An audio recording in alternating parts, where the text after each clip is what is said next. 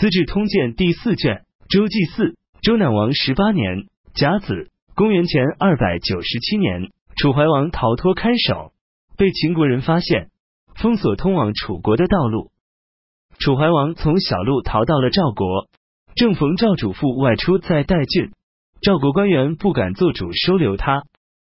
楚怀王又想逃奔魏国，却被秦国人追上，抓回秦国。鲁国鲁平公去世，其子姬甲即位为鲁明公。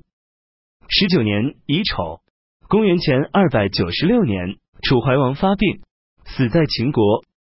秦国送回他的灵柩。楚国人见了都十分悲痛，像死了自己的亲人一样。各国诸侯因此也对秦国不满。齐、韩、魏、赵、宋五国共同出兵攻打秦国，到了严氏地方即行撤回。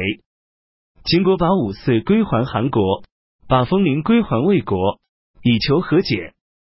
赵主父视察新获取的领土，离开代郡。